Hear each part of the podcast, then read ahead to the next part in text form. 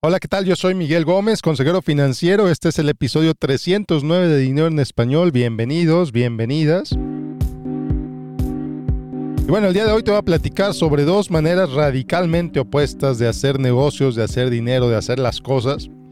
Una la llamo apostar la casa y la otra la llamo apostar el tenedor. Son dos maneras, como ya te dije, completamente opuestas desde la filosofía detrás de ellas, lo que se busca y bueno, pues quizá tú te identifiques con una o con la otra. Y no es que alguna de las dos esté mal, o que alguna de las dos funcione mejor que la otra. Hay casos donde apostar la casa ha resultado en un éxito rotundo y hay, cosas, hay casos donde apostar el tenedor pues no sirvió de nada, no pasó nada. Entonces bueno, te voy a platicar sobre los dos enfoques para que identifiques, para que veas con cuál de los dos te identificas más, los pros y los contras de cada uno de ellos y bueno, pues vamos a darle.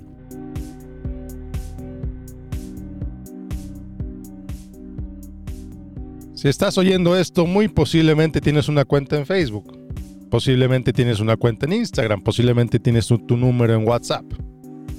Bueno, pues estas tres empresas, como posiblemente ya lo sabes, son propiedad de un grupo que se llama Meta.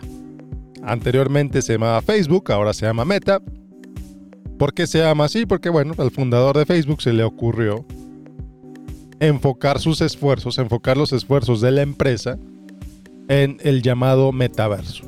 Y bueno, mucha gente todavía tiene dificultades en definir el metaverso, básicamente es una forma, es un mundo virtual, en pocas palabras.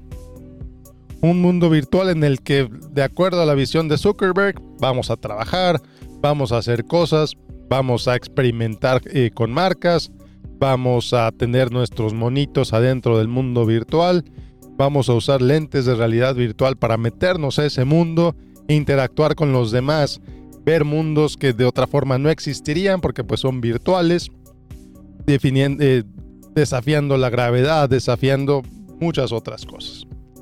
Entonces fue la apuesta tan grande que le hizo este cuate Zuckerberg al metaverso que dijo, ¿sabes qué? El futuro, el futuro de las comunicaciones en el mundo es el metaverso. Facebook, Instagram, WhatsApp es el presente, el futuro es el metaverso, y como el metaverso es el futuro, Facebook ya no se llama Facebook, Facebook ahora se llama Meta. Y todo esto empezó por ahí de 2014, cuando, cuando Facebook compró la compañía Oculus, que son unos lentes de realidad virtual. Eh, acaban de sacar la última versión, creo que, creo que cuesta algo así como 1.500 dólares. Entonces, Zuckerberg le está apostando todo al metaverso. Está apostando la casa, está apostando que el metaverso va a funcionar y que el metaverso es el futuro. Dice que es una apuesta a 10 años, dice que en 10 años todos vamos a estar viviendo de esta manera, trabajando de esta manera. Yo, la verdad, soy un escéptico al respecto, pero pues veremos en 10 años qué pasa. Entonces, Zuckerberg es el caso más reciente de apostar la casa a un proyecto. Ha metido una cantidad brutal de dinero, contrató una cantidad brutal de gente para llevar a cabo esta realidad. Y la verdad es que hasta ahorita le ha fallado. Los ingresos de Facebook por publicidad se han reducido sustancialmente. La gente está empezando a dejar de usar Facebook. Todavía miles de millones de personas usamos sus productos, Instagram, WhatsApp y Facebook, pero cada vez son menos. Le llegó TikTok por un lado que no lo esperaba. TikTok de pronto se convierte en una de las redes sociales más populares del mundo con un crecimiento rapidísimo, brutal.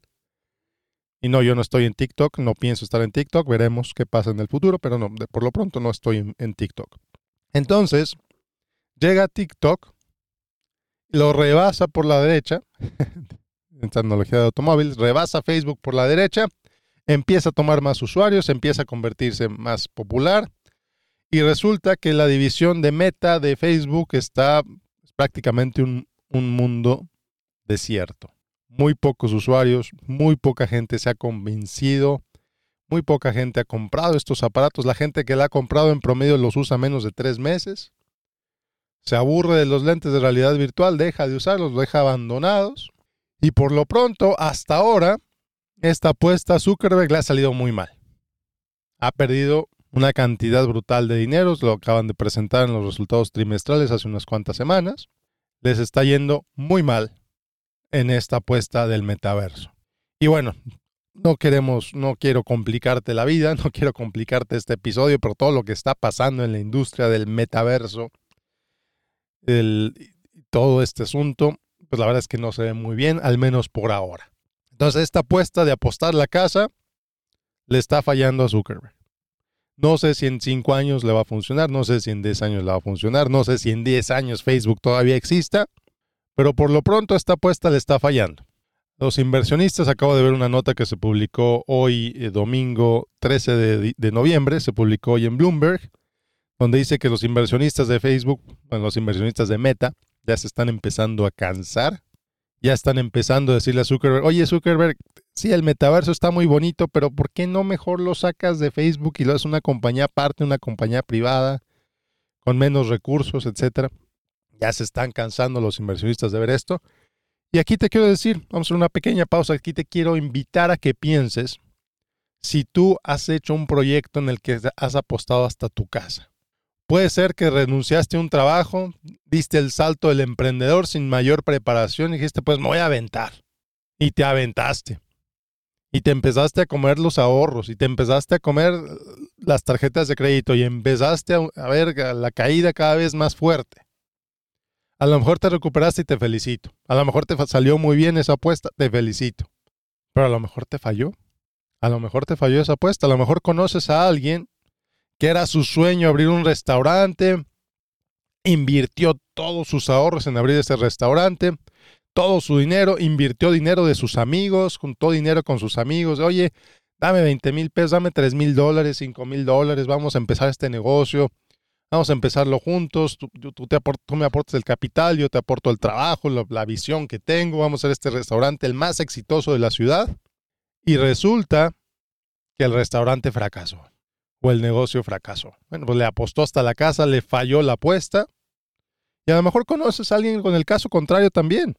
Alguien que dijo lo mismo, pero que su restaurante fue un éxito, que su empresa fue un éxito y que le está yendo súper bien. Que son los menos, ¿eh? que son los menos. Estadísticamente, una alta proporción de los nuevos negocios truenan en menos de cinco años. No lo digo yo, lo dicen las estadísticas desde hace décadas. Entonces, apostar la casa quizá te funcione, es poco probable. Si te funciona, a lo mejor te resulta de maravilla. Y otra, otra forma también que gente que ha apostado hasta la casa, ya se se ha sabido, empiezan a salir cada vez más notas de gente que puso todos sus ahorros en alguna criptomoneda, en algún proyecto estos de NFT, puso toda su concentración de toda su riqueza, todos sus ahorros de, la vida, todos sus ahorros se convencieron tanto que ese proyecto le iba a ir muy bien. Dijeron, ¿sabes qué? Voy todo. Y se fueron todo y lo perdieron todo. Su inversión les falló. Lo mismo con acciones, lo mismo con proyectos de bienes raíces, lo mismo con proyectos de, de inversión, lo mismo con lo que tú quieras una nueva carrera profesional y no te funcionó. Bueno, pues esa es una forma. Eso es un enfoque de hacer negocio, es un enfoque de tomar riesgos, es un enfoque de vivir. pocas palabras. El otro enfoque, y este es un enfoque que me parece bien interesante, es un enfoque que me parece bien interesante, es el enfoque del riesgo controlado. Ya te he hablado de él en el pasado, ya te he hablado de él en el pasado, el riesgo controlado. ¿Qué quiere decir? Que tomas el riesgo más pequeño que puedes tomar para ver si relacionado a esto que quieres lograr, para ver qué pasa, para explorar, explorar las posibilidades. El caso más sonado, el caso más conocido de esto es Richard Branson, esta leyenda, esta, esta leyenda de los negocios, que se dice que empezó su línea aérea, Virgin Airlines, rentando un avión. Si funcionaba, si funcionaba esa renta de ese avión, fantástico. Si no funcionaba, regresaba el avión. Con una inversión mínima, con una pérdida mínima.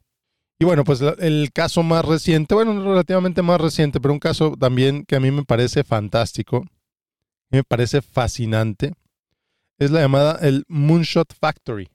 Moonshot Factory. ¿Qué es lo que se define como un moonshot? Un moonshot, en el mundo de las empresas de tecnología, un moonshot es una inversión que le estás apuntando hacia la luna.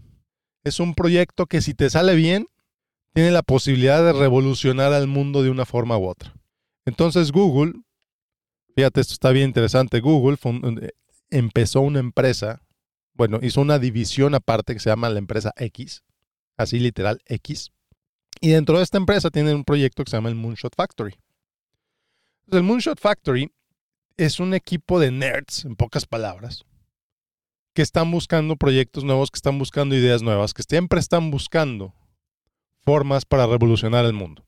Pero lo interesante de esto es que empiezan, y esto, es una publicación, eh, esto está descrito en un blog público publicado desde 2016 eh, por, eh, dice, Astroteller, capitán de Moonshots en X. Entonces, es bien interesante porque empiezan un equipo de 3, 4 personas, les dan a lo mejor 5 mil dólares para investigar esa idea. 5 mil, 10 mil dólares. Pero imagínate nada más. Google, una de las empresas más grandes del mundo con reservas de dinero en los miles de millones de dólares, les da 5 mil, 10 mil dólares para evaluar un proyecto. Les dice a estos cuates, ¿sabes qué? Ok, tu idea parece bien, suena interesante, investigala. Aquí está este dinero. Y les da ese dinero para que, utilice, para que lo utilicen y utilicen los recursos que tienen a su alcance para investigar los pros y los contras de esa idea. Para matar esa idea lo más pronto posible. Ojo, ¿eh? Para matar esa idea lo más pronto posible. Si resulta que no la pudieron matar, si resulta que se ve muy convincente, si resulta que tiene un potencial, si resulta que puede revolucionar el mundo, si resulta que tiene la, posibilidad de que se convierta en un proyecto viable, entonces pasa a una siguiente etapa. Y ya les dan un poco más de dinero. Y ya les dan un poco más de gente. Y siguen investigando, siguen investigando, siguen investigando. Lo importante de esto es el tiempo. Es cuestión de meses. A veces es cuestión de semanas lo que dura esta investigación este proyecto. imagínate que tú llegas con un producto, un proyecto nuevo maravilloso, que sabes que voy a reemplazar la gasolina con un combustible, y este es un ejemplo que ponen en, la misma página, con un combustible hecho a base de agua salada. Oh, pues maravilloso, suena fantástico, porque va a haber menos contaminación, porque va a haber no sé qué, fantástico, maravilloso. Vamos a investigar ese proyecto. Entonces empiezan a investigar ese proyecto y llegan a la conclusión, ¿sabes qué? Este proyecto suena fantástico, suena maravilloso, pero de momento y por el futuro cercano, la gasolina va a seguir siendo la opción, entonces vamos a matar este proyecto. Oye, pero es que este proyecto, mira qué fantástico, está bien bonito, mira, podríamos reducir la contaminación, podríamos hacer esto, podríamos... sí, pero ve toda la infraestructura que existe alrededor del combustible, ve todo lo que hay ve todo el proceso que ya existe, que se ha refinado a lo largo de 100 años. Llegar a reemplazar la gasolina con agua salada suena muy bonito, pero es un proyecto que costaría una cantidad brutal de dinero, entonces no lo vamos a perseguir. Y matan el proyecto. Y así como ese, han matado muchos proyectos. Muchos proyectos de los cuales ni siquiera nos vamos a enterar. Ni siquiera van a salir a la luz, ni siquiera van a, a darse a conocer. Pero algunos proyectos que ven más promesa, que ven más avance, que ven más posibilidades, pues siguen creciendo. Hace unos, hace unos días estaba leyendo sobre uno de estos proyectos que salió precisamente de ahí, que es un proyecto, que son unos audífonos que buscan leer las ondas cerebrales para tratar de entender, primero, para tratar de predecir cuando una persona le va a dar un ataque epiléptico porque resulta que a la gente que le da ataques epilépticos, su cerebro empieza a generar unas ondas diferentes unos minutos antes del ataque. Entonces, primero el objetivo de este proyecto era, ok, vamos a identificar esas ondas para avisarle a la persona en su teléfono que está a punto de tener un ataque y se pueda preparar. Imagínate de qué manera puede cambiar la vida de una persona el saber que está a punto de darle un ataque. Maravilloso. Entonces, este es un proyecto que salió de ahí que salió de Google X, se graduó de Google X, se independizó de Google X y ya va a ser una empresa propia. Ya va a ser una empresa y en unos años, posiblemente muy pronto, van a salir a la venta estos audífonos. Pero más allá de solo ofrecerse a, los, a la gente que tiene, que tiene ataques epilépticos, buscan ofrecerlo a todo el mundo que quiera conocer el efecto de las diferentes ondas en su cerebro en su salud. Y esa conexión está todavía por realizarse. Es, la parte en la que están trabajando ahorita. Bueno, ¿cómo, ¿qué parte del cerebro sano o qué parte, eh, qué podemos aprender de la gente que tiene cerebros sanos para que viva una mejor vida? Y este aparato les pueda ayudar a llevar una mejor vida. Y este proyecto salió pequeñísimo de Google X. Y creció y creció y creció y se graduó de Google y ya va para adelante. Entonces, si Google pierde en uno de estos proyectos, Google pierde lo que yo te diría el equivalente a un tenedor. Y está bien, a Google no le importa. No le importa perder un tenedor, dos tenedores, diez tenedores, cien tenedores. Porque uno de esos tenedores va a resultar un éxito. Y a lo mejor es un éxito brutal. Y a lo mejor revoluciona el mundo. Y todo empezó con el capital semilla que Google les dio. Claro, no por, no por la bondad de Google, no porque Google es bondadoso, sino porque Google ve una promesa de un retorno de capital que a lo mejor Google les dio 5 mil dólares, o 10 mil dólares, o 500, primero 5 mil dólares, luego 10 mil dólares, luego 500 mil dólares, luego a lo mejor un millón o más. Pero con ese dinero viene una promesa, no sé, no sé cómo se estructuran los, estos, estos acuerdos, pero por lo que entiendo, Google va a ser accionista de esa empresa. Para cuando esa empresa siga creciendo, pues Google se va a beneficiar de una manera muy interesante. Entonces, ¿de qué manera puedes tú relacionar esto a tu vida? Bueno, ¿qué microapuestas puedes hacer en tu vida para ver qué puede mejorar? ¿Qué pequeñas acciones puedes hacer en tu vida que si te funcionan, fantástico? Pero si no te funcionan, no pasa nada. ¿Qué microapuestas has hecho? ¿Qué decisiones has tomado? ¿Qué pláticas has tenido? ¿Qué conversaciones has iniciado? Que a lo mejor te daba miedo tener esa conversación. Que a lo mejor te daban muchos nervios pedir eso que pediste. O a lo mejor ahorita te da muchos nervios pedir eso que quieres pedir. Pero en el, como dicen los gringos, en the big scheme of things, es algo pequeño. Pero si te da, si te funciona, si te resulta, pues va a ser un éxito. Va a ser un éxito para tu vida. Entonces, ¿cuál de los dos enfoques es más efectivo? No lo sé. Depende de las circunstancias. A mí en lo particular, a mí Miguel Gómez no me gusta apostar la casa. No me gusta, hay mucho riesgo. Puedo perderlo todo. Y para perderlo todo, yo ya no estoy. Yo prefiero apuestas pequeñas, semillas pequeñas, inversiones pequeñas. Yo, por ejemplo, yo te puedo decir con toda claridad que yo invertí en, una criptomoneda el año pasado. Y ya te lo he dicho, ya posiblemente ya lo has oído en este podcast. Fue una apuesta de 75 dólares que fue luego se convirtió en 150 dólares. Y esos 150 dólares subieron a 225. Maravilloso. Y luego bajaron a 50. Y está bien y no me importa bajaron a 50 o algo así, la verdad ya no me acuerdo. Pero fue un microexperimento y no pasa absolutamente nada. Mi vida sigue exactamente igual. Si hubiera seguido subiendo, fantástico. Si hubiera seguido bajando, no pasa nada. Porque no iba a perder más que mis 150 dólares originales. También compré un NFT el año pasado. Sí, yo, Miguel Gómez, compré un NFT, claro. Ese NFT ahorita vale exactamente cero. Pero no lo puedo vender porque venderlo me cuesta más que no venderlo. Entonces prefiero no venderlo. Ya está. A mi nombre, el NFT en, OpenSea. Y está bien, fue un microexperimento. Si subía ese NFT, fantástico, lo habría vendido y habría ganado millones. Y si no, pues no pasa nada. Nada más perdí 70 dólares. 70 dólares, bueno, pues ni modo. Pero bueno. Entonces, apostar la casa contra apostar el tenedor, considéralo, piénsalo, ve cómo te puede, cómo puede influir en tu vida esta visión cuál de las dos te puede resultar más efectiva. Entiende todos los riesgos de apostar la casa y si aún así quieres apostar la casa, como dirían los abuelitos, te doy mi bendición y hacia adelante. ¿Las microapuestas te van a dar macro resultados? Posiblemente no. A lo mejor de 100 una te da un macro resultado y fantástico. Pero las otras 99 te van a generar aprendizajes que no habrías tenido si no las hubieras hecho. Entonces, ¿qué quiere decir con una microapuesta? Tomar riesgos pequeños riesgos pequeños, no dispersos, riesgos pequeños enfocados hacia lo que quieres lograr, hacia donde quieres avanzar. Bueno, pues todo por hoy, muchas gracias por escucharme. Bueno, pues muchas gracias por escuchar este episodio. Como siempre, te invito a que te inscribas a mi boletín de correo casi semanal, casi mensual. en miguelgomez.link diagonal correo, miguelgomez.link diagonal correo. Como siempre, te invito a que me sigas en Facebook, en facebook.com diagonal Miguel Gómez Consejero. Y por último, recordarte, invitarte a que me dejes un review en iTunes, a que me dejes tu calificación en Spotify. Esto le ayuda a los algoritmos a que recomienden este podcast a más gente. Entonces, por favor, por favor, si este podcast te gusta, si este episodio te gustó, déjame tu review ahí, déjame tus estrellitas. Y bueno, pues nos vemos la próxima semana con otro episodio de Dinero en Español. Yo soy Miguel Gómez, consejero financiero. Que tengas un excelente, excelente día.